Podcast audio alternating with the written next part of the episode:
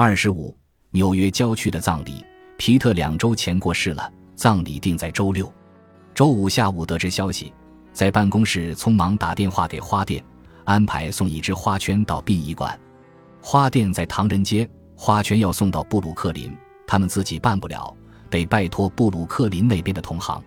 偏偏接电话的老太太只会广东话，费了九牛二虎之力才把事情交代清楚。这样来来回回转电话。直折腾到快下班了，总算把事情弄妥当。夜晚睡前想着必须在七点前起床，要赶长路，结果还是晚了二十分钟。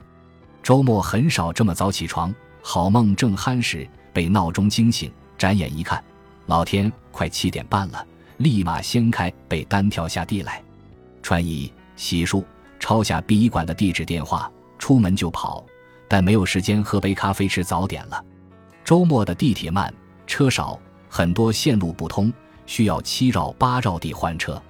我住的皇后区位于布鲁克林上方，殡仪馆却坠在布鲁克林的底部，离康尼岛不远，快到海边了。赶过去足要两个小时，而葬礼定于九点半开始。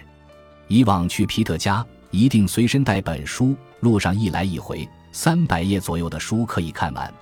六七年里去过皮特家十多次吧。几乎每次带的都是侦探小说，记得最后一次去没有侦探小说可带，只好拿了一本《庄子》，让皮特感到惊奇，说：“你还看这书啊？”皮特从来不看与古钱无关的书，任何小说都不看，古钱是他的行当。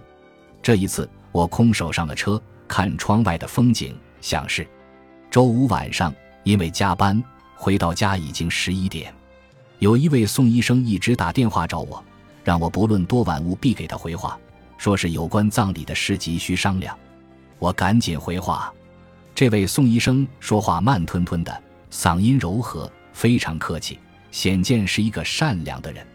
据他自我介绍，皮特以前常在他那里看病，日子久了又是同乡，聊得投缘，差不多算是朋友了。出了这事，皮特太太束手无策，他虽非亲非故，于心不忍，只得勉为其难。出面操办，葬礼会有一些亲朋好友参加。皮特一直义务帮助整理中国钱币的，美国钱币学会也会派代表来，是主持亚洲部的贝茨主任。他也通知了华文报社，说不定还有采访。这样呢，需要一个仪式，一个程序，几天苦心筹划，已初步做了安排。但必须有人主持，有人致悼词，介绍死者生平。此外，还有亲友代表讲话。来宾代表讲话，瞻仰遗容，鞠躬告别等等。我呢，就算司仪，到此你来治吧。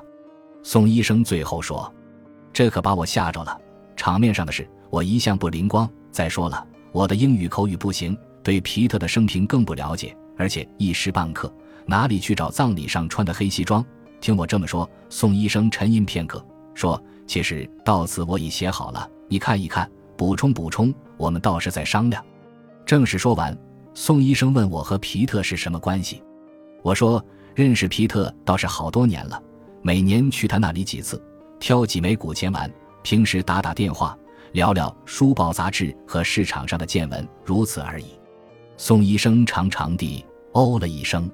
交谈中，宋医生伴随着感叹，一次次用到“孤儿寡母”这个词，让人觉得和现实十分遥远。尤其是身在人群拥挤的地铁车厢，回味这个词以及和它有关的一切，更觉得恍如梦幻。殡仪馆位于店铺林立的主街上，但在周六的早晨，周围却一片冷清，大多数商家尚未开门，街道上行人寥寥。地铁从高架上驶过，整个街道跟着摇晃不止，风把大大小小的纸片从街道这边吹到那边。又一次次被疾驰而过的汽车带着飞起来。这个殡仪馆叫佩罗斯佩罗父子殡仪馆，意大利人的名字。皮特的灵柩停在右手一间大约二十五平方的灵堂，灵堂像国内常见的小方硬间，三分之二的地方让固定的几排座椅占据了。前面的台阶上停着灵柩，两侧摆放着花圈，香台里插着几支线香。地上的小桶里显然刚刚烧过冥纸，屋里弥漫着浓重的烟味和香味。皮特躺在棺木中，身下铺了厚厚的丝绸面的被子。经过化妆，他的脸光滑红润，表情僵硬，像是蜡做的，只是消瘦的厉害，比我最后一次在医院看到他时尤甚。面颊全部陷下去了，显得很吃力的样子，像是在费劲咀嚼什么东西。皮特的太太按广东人的习惯称之为阿秀，一个矮小的半老太太，和我握手道谢后便哀哀地哭起来。皮特的儿子弗兰克穿了一身肥大的黑礼服，和他穿着同样衣服的同学站在一旁，他们是在场的人中唯一穿着正式的一对。一位年轻女士 T 小姐。据说，是皮特老朋友的女儿，在我之后匆匆赶到，立即进入角色，搀扶着阿秀坐下，在他耳边悄声说着安慰的话。宋医生和我想象的一样，身材不高，微胖，秃顶，一张面团团的脸，气色红润。寒暄之后，他迫不及待地把我拉到隔壁的会客室坐下，从皮包里掏出几张纸给我看，一张是一程表，另外两页是悼词。时间差不多了，他说：“我们赶紧落实下来。”按他的安排，议程共有十项，从宣布仪式开始，到默哀、三鞠躬，到各项讲话和向遗体告别。宋医生把国内最官式的一套不走样的搬来了，他坚持让我主持。我说英文部分不好办，建议交给弗兰克。弗兰克毕竟是在美国长大的。宋医生叫来弗兰克。我们把译成的中文意思讲给他听，他用英文写下来，到时候照本宣科，事情就算解决了。这样，弗兰克责任重大，他既是司仪，还要代表亲属讲话。回到灵堂，我算了算，全部到场的就我们六个人。宋医生说不会再有人来了。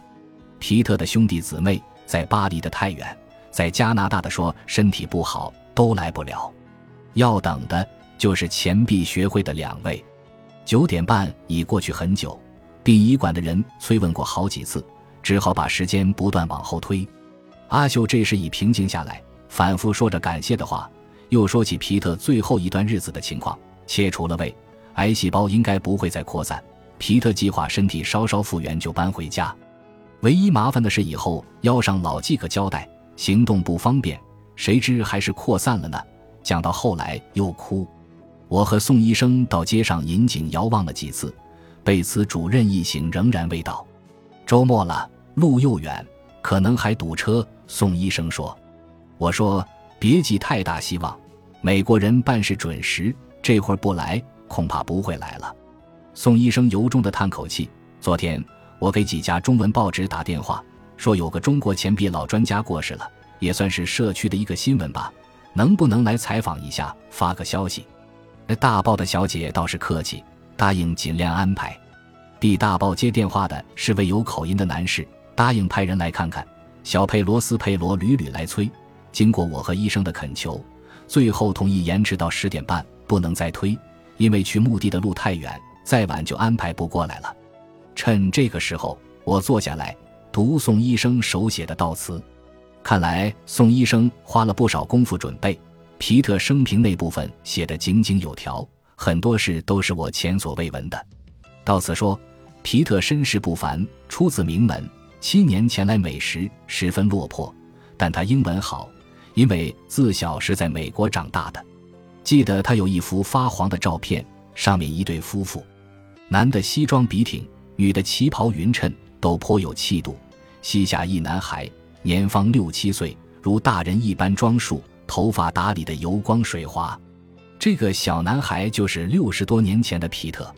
有一次请皮特吃饭，吃得高兴，谈性也浓。吃过饭，意犹未尽，又去咖啡馆小坐。中间说起北京，皮特说，民国年间他曾在中南海里借住过，我觉得挺惊奇。在国内时，皮特在学校教英文，收入不多，业余倒卖古钱。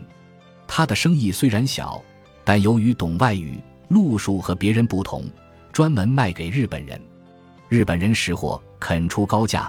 皮特大概赚了一些钱。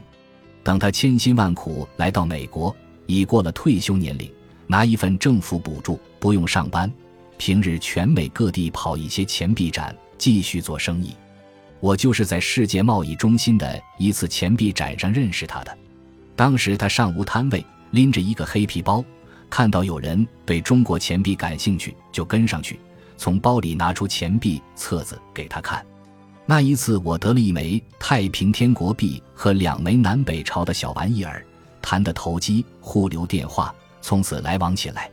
按宋医生的采访，皮特在纽约长大。民国年间随父母回国，文革期间他很不顺，下放到云贵一带，因为各种挫折，过了六十岁才结婚。但好人命好，结婚第二年喜得一子，大出周围许多人的意外。皮特的出国也是一段故事。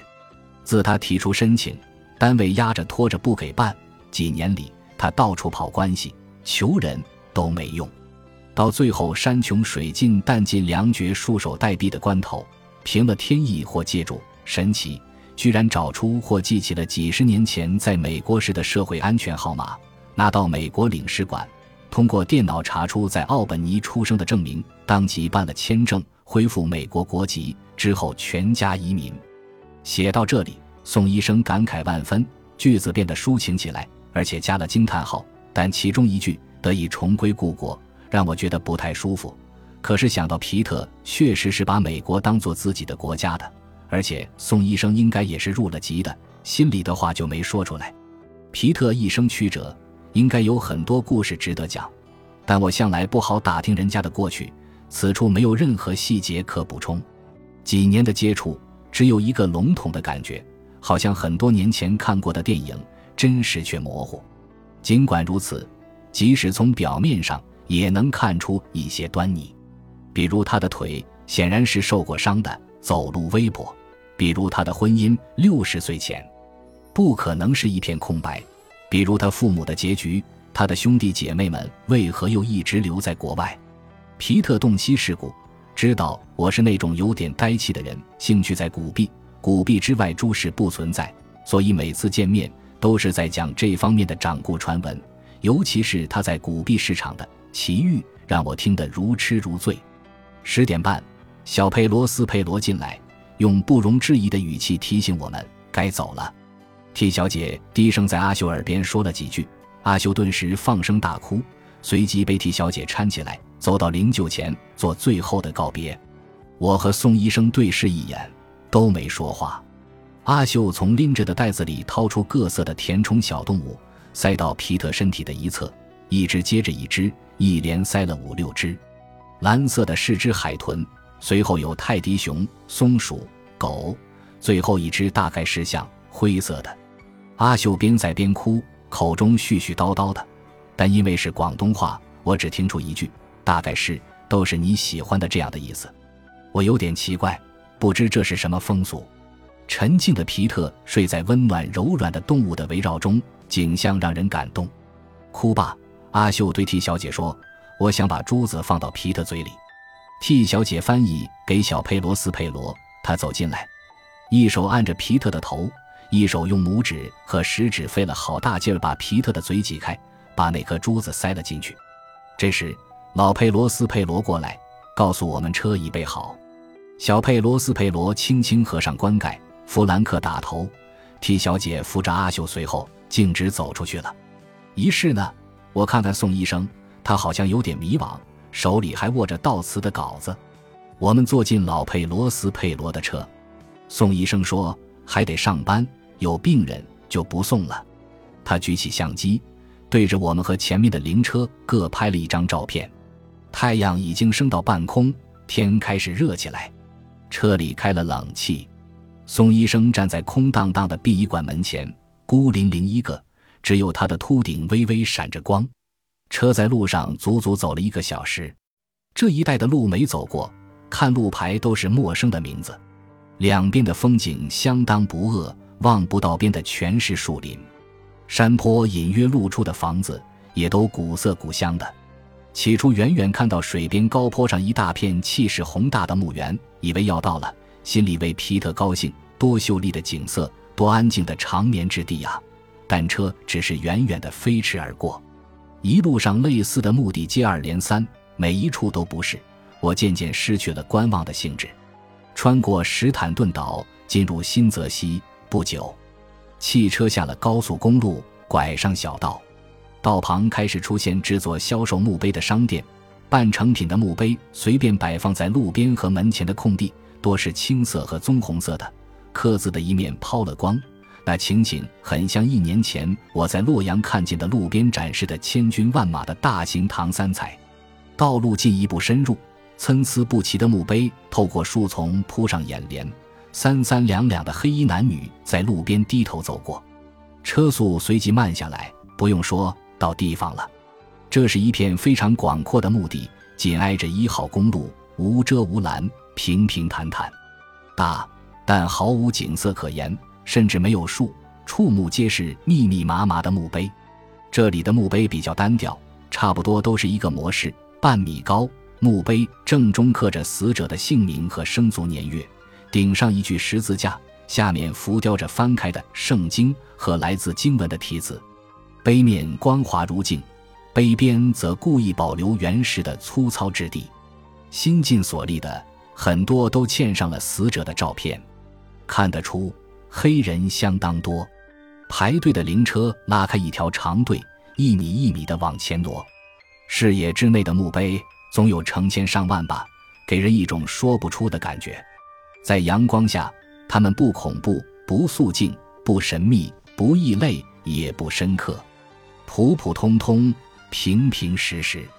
按说到此事应该产生些悲悯之情的，心里却不知为何厌倦起来。也许是太饿兼太渴了的缘故吧，毕竟从清晨到现在还滴水未进，而且坐在不开窗的车里这么久，人有些昏沉了。一块黑色的墓碑上，一个白发的黑人老太太在微笑。算了算她的年龄，九十六。下面的子孙姓名细细的刻了好几排。这个老太太忽然让我轻松起来，但很快的，一个只活了十三岁的小女孩像乌云一样悬在我眼前。值得庆幸的是。这块墓碑上没有照片，碑前的一束花已经干枯了。后来我便开始注意起死者的享年，也许是偶然，在我们走的这条路的路边，夭折的孩子和二十出头的年轻人好像特别多。每一个孩子都永远留下了一对永远爱你的父母。在墓碑上，这样的文字能传达出多少哀伤呢？只有一个死者让我产生了不太纯洁和高尚的联想。墓碑上有他的照片。一个面相凶恶的小伙子，双眼阴沉，带着杀气。他只活了二十一岁。一个黑社会的马仔，一个街头小混混，死在黑帮的火并或与警察的对抗中。繁忙喧嚣的一号公路边的墓地，究竟不是瓦雷里的海滨墓园，既不宁静也不肃穆，也不是上帝创造了女人中毕吉巴夺的倩影在自行车上飘扬的小镇牧场。有着蔑视死亡的秀丽和开朗，这个墓地平时简单，就像酒后的一句大白话。一点钟轮到皮特下葬，新辟的墓区最明显的是地上没有草，赤裸裸的一片黄土。和在电影中常见的不同，墓穴不是一个个挖好的坑，而是一排排的挖好的，像深得过了头的战壕。墓道的宽度正好是棺木的长度。一个墓穴占据大约一米多的地方，按照排队顺序，棺木一个接一个下葬，直到一条墓道全部填满。皮特的灵柩抬过去时，那条紧靠公路的墓道已经安葬了三四个人，没有填土，棺木只用草席覆盖着。皮特灵柩通过吊绳缓缓放到坑底，殡葬工示意可以把带来的鲜花扔下去了。这时我才走到坑边，探头下看。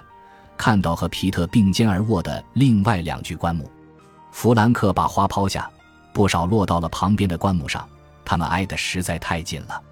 鲜花的花圈和花篮被殡葬工们随意扔到一边，翻倒了，散碎了，再被反复踏踩，各色花朵滚了一地。阿秀把一只不锈钢大深锅架在墓穴边上，锅前立着皮特的遗像，一只红苹果切为两半，平放在地上。做了插香的香台，阿秀、弗兰克、弗兰克的同学齐向大锅里烧纸钱。阳光亮得刺眼，火焰的颜色一点也看不见，只看见烟。风很大，纸灰盘旋着四下乱飞。中午的太阳晒得人闷热难耐，公路上焦枯萎的黑尘一阵阵打在脸上。临近的墓道在安葬一个黑人，二十多人肃穆而立，听着牧师催眠似的念经文。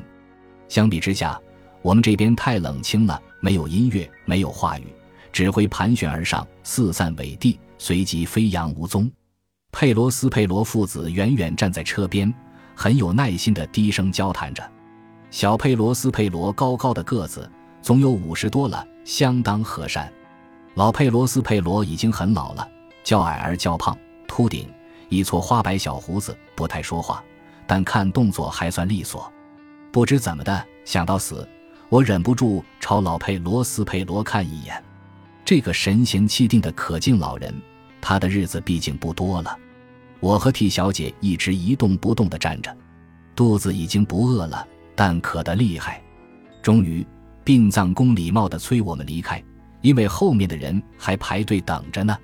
阿秀于是跪下来，哭了几声，收起镜框，喝令弗兰克把剩余的纸钱抛洒一净。